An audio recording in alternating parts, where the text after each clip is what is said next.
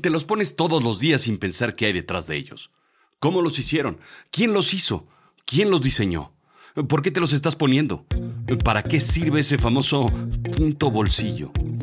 Todo está en una moderna historia de jeans.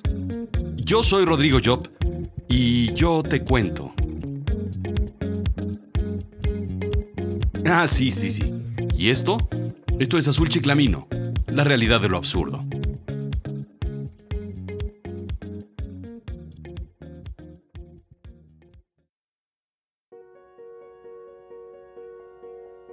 Vivo en el edificio American Gardens, en la calle 81 Oeste, en el undécimo piso.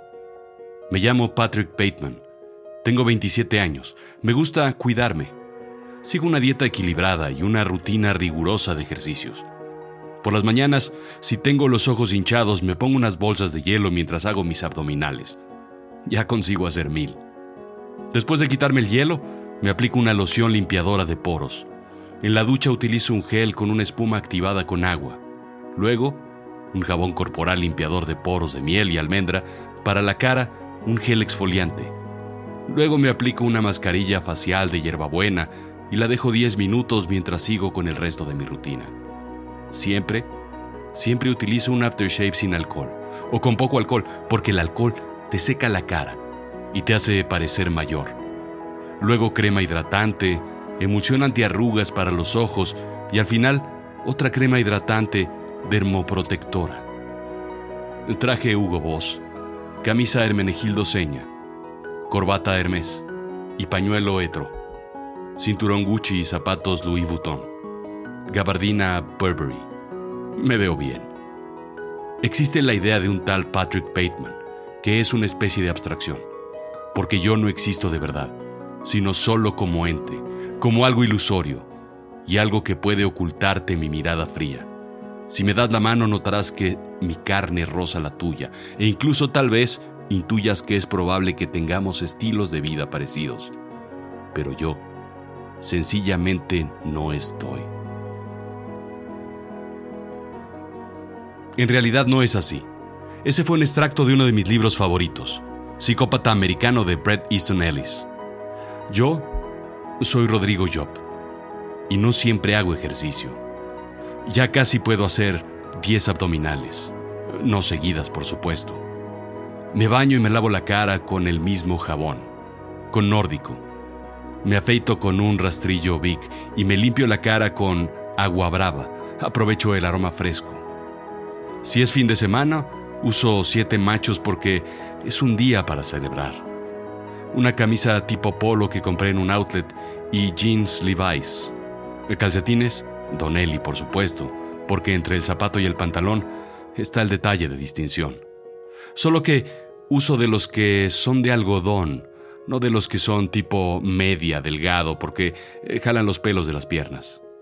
Tenis, Panam, Made in Mexico, con un poco de talco ting para evitar el hongo y el mal olor. El calor es mucho en esta época.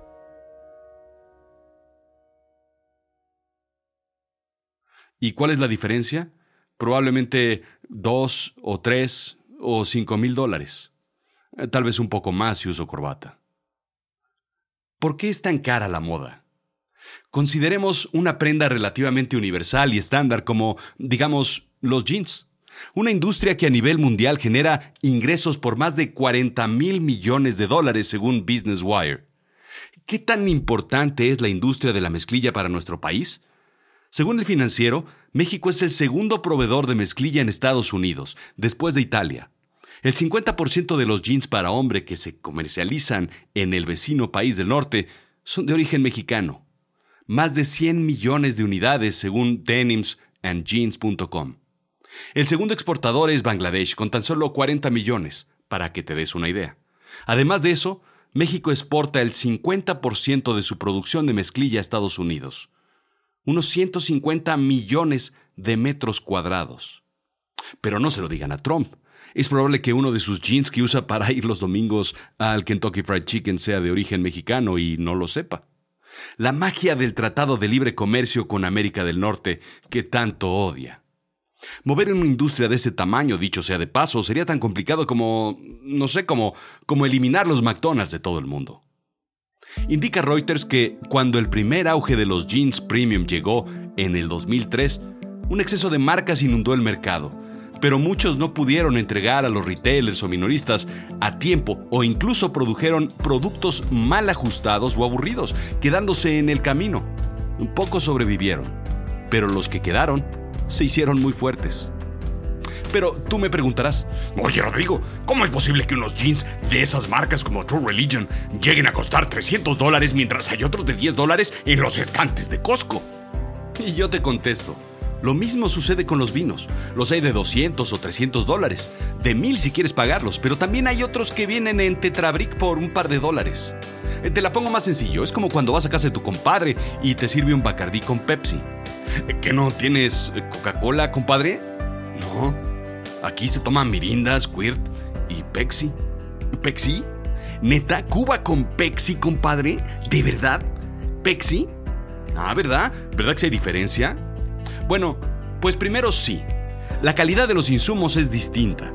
Así como los prediseñados agujeritos o bordes roídos, el prelavado para hacerlos verse más fashion, pues tiene que ver con el costo. Es pasar la misma prenda por varios procesos antes de ponerla en un estante de venta.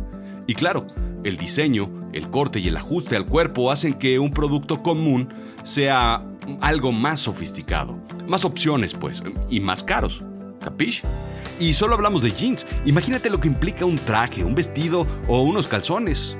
Por eso es que hay quienes enseñan el diseño y la marca del resorte que tanto cuesta como para tenerlos escondidos, no más debajo del pantalón.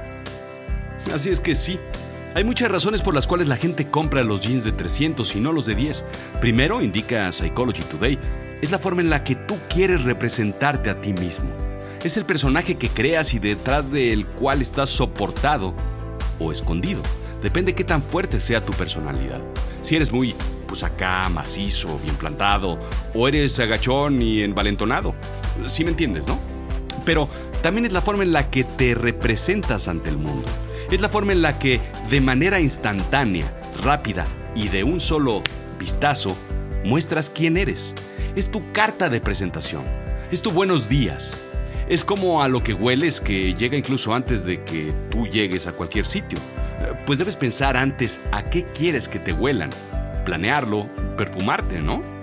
Después viene ya la personalidad y, todo lo demás. La cosa es que cómo quieres representarte frente al mundo en donde vives, al cual enfrentas o el que quieres conquistar. Y de ahí, ¿cuál es el disfraz más adecuado para atacarlo? ¿El de 10 o el de 300? Y no es que sea mejor uno u otro. Yo no confiaría en un plomero que me muestre su escote de cintura en unos jeans de 300 dólares. Pues qué pasó, ¿no? Pues yo busco más bien al plomero que usa el Louis Vuitton en lugar de Louis Vuitton. ¿Que no? Pero hay mucho más detrás de los precios, costos, estrategias y demás. 2015 fue el año al que se le llamó la muerte de la mezclilla, indica Bloomberg. Fue la debacle. Todo se vino abajo. Fue peor incluso que la Gran Depresión. Fue peor que la crisis de los Twinkies en Estados Unidos en el 2012, cuentan algunos. Peor que la risa en vacaciones 8 o el hijo de la máscara. Vamos, peor aún que un desayuno en McDonald's. Sí, fue el año en que la gente comenzó a usar leggings, incluso los hombres. Y la cosa fue tan terrible que la gente comenzó a usar leggings de yoga en la oficina y eventos de gala, en los domingos por la mañana o el jueves por la noche, para hacer ejercicio o yoga o para una fiesta de cóctel. Estaban por todos lados, desagradablemente ajustados día y noche. La moda de los leggings le dio la vuelta al mercado, metiendo a las compañías como Levi's en una caída inesperada de ingresos. El gran acierto de Levi's fue no entrar en pánico, no entrar en la lucha, evitar salir a mercado como americanista comprando televisiones en Walmart en el Buen Fin o chicano entrando en Best Buy en el Black Friday. Entraron en calma. Fue respirar profundo, hacerse bolita en una esquina y cantar como Pepe Grillo en Pinocho. Cuando estés en líos por tu bien o por tu mal, dame un silbidito. Dame un silbidito. Y así, indica Bloomberg, aguantaron comprar una marca de ropa deportiva para competir en el nuevo mercado. Posteriormente analizaron su oferta femenina de mezclilla con nuevas corrientes de moda en mente. Jeans más elásticos y capaces de ajustarse más a las siluetas para hacerlos más comparables con los pantalones de yoga. Evitaron caer en la trampa de ser algo que no son, como Kim Kardashian queriendo ser güera, pues. Recordemos que era el año 2015, tiempos en los que ya estaba bien visto ser un vaquero fashion o un vaquero Malboro Light. Es momento de montar caballos y arrear una manada de vacas viéndose bien y sintiéndose fabuloso o fabulosa, que también se vale. Tuvieron que aprender más sobre moda incrementar su velocidad para llevar esas líneas más rápido a las tiendas departamentales, pero, sobre todo, pudieron mantener precios competitivos sin entrar en la batalla de los costos contra los leggings. Levi's ganó la batalla y hoy ya recuperó su descenso gracias a respirar profundo, mantener la calma y silbar.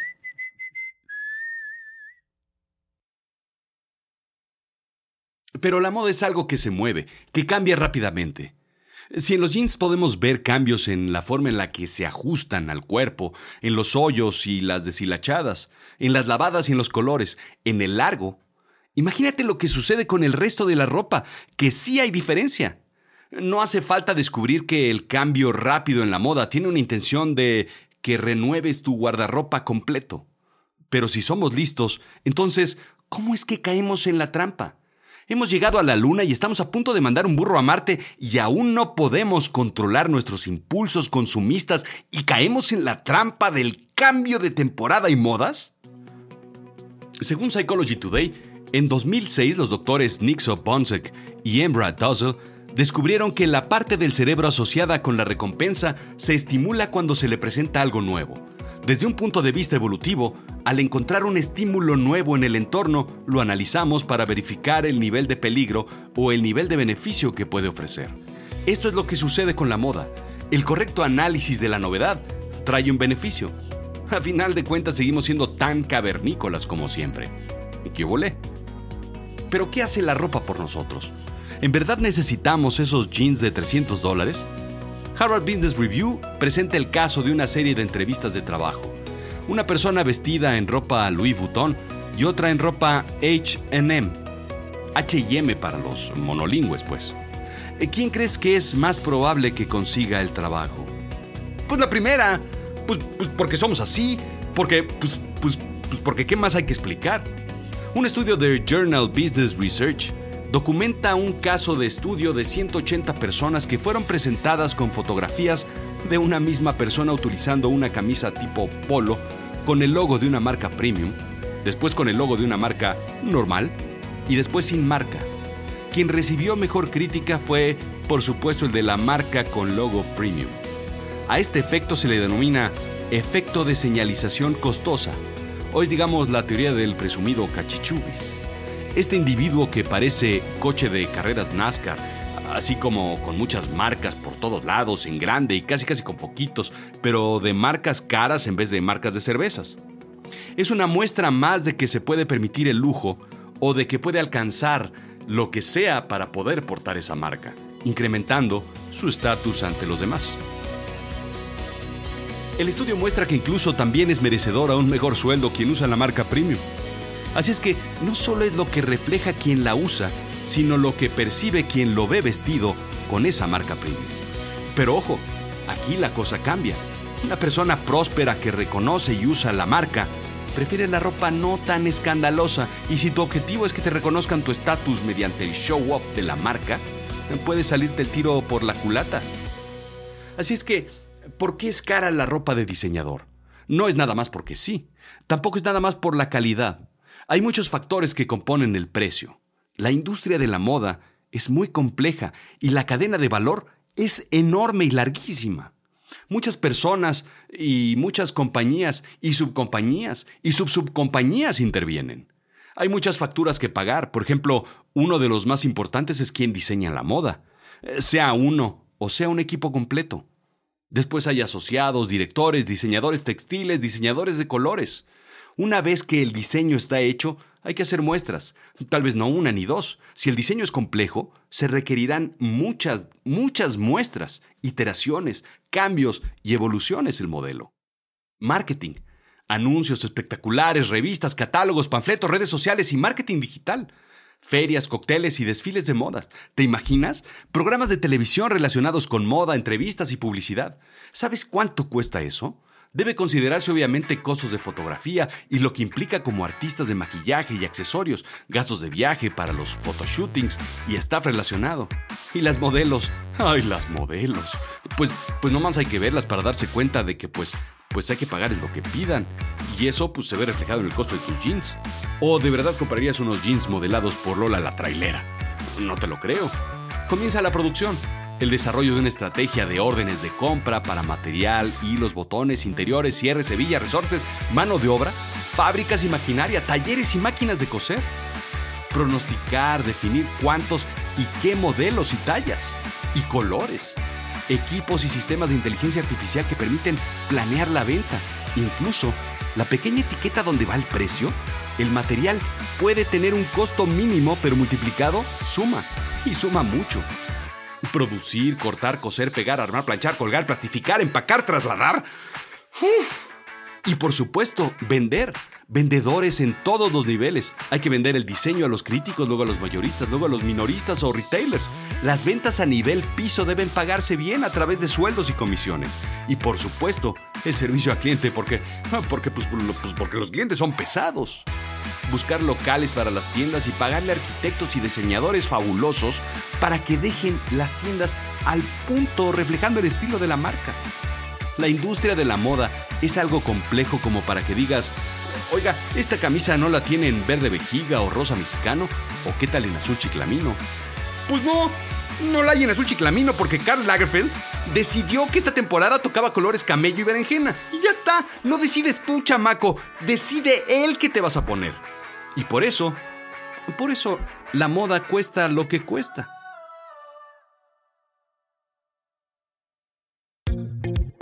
La buena noticia para ellos es que simplemente los jeans, la prenda más universal, se puede vender al precio que ellos quieran. Unos jeans bien hechos, bien ajustados, con calidad, son el producto perfecto para una mujer exigente dispuesta a pagar por ellos.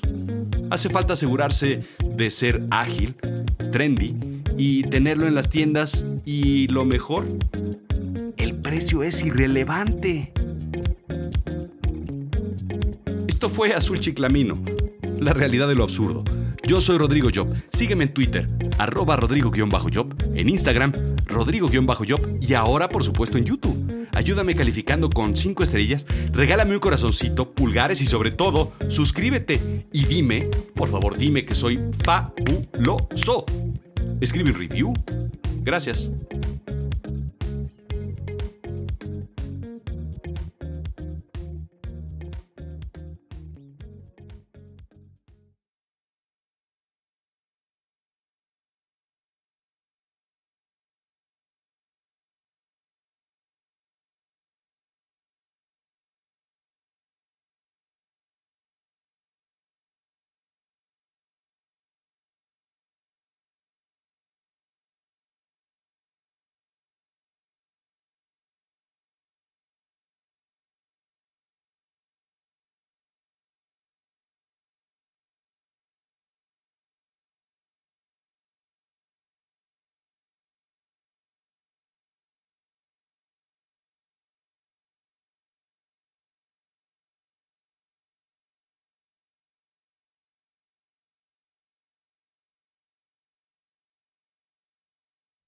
Ah, pensaste que se me había olvidado, que me había equivocado. Pues no, no es así. Es un bolsillo de reloj. El quinto bolsillo de tus jeans es un bolsillo de reloj. Originalmente para hombres que usaban relojes de bolsillo y necesitaban un lugar de protección para resguardarlos. Sin embargo, como señala Levi's, el bolsillo también ha servido para muchos otros propósitos a lo largo del tiempo, desde el almacenamiento de preservativos hasta monedas. El bolsillo aparece en un par de jeans en los más antiguos, según los archivos de Levi's, que datan de alrededor de 1879, indica HuffPost. Pero fue en 2005 cuando Steve Jobs descubre que, sí, en realidad fue hecho para el iPod Nano. ¿Qué volé?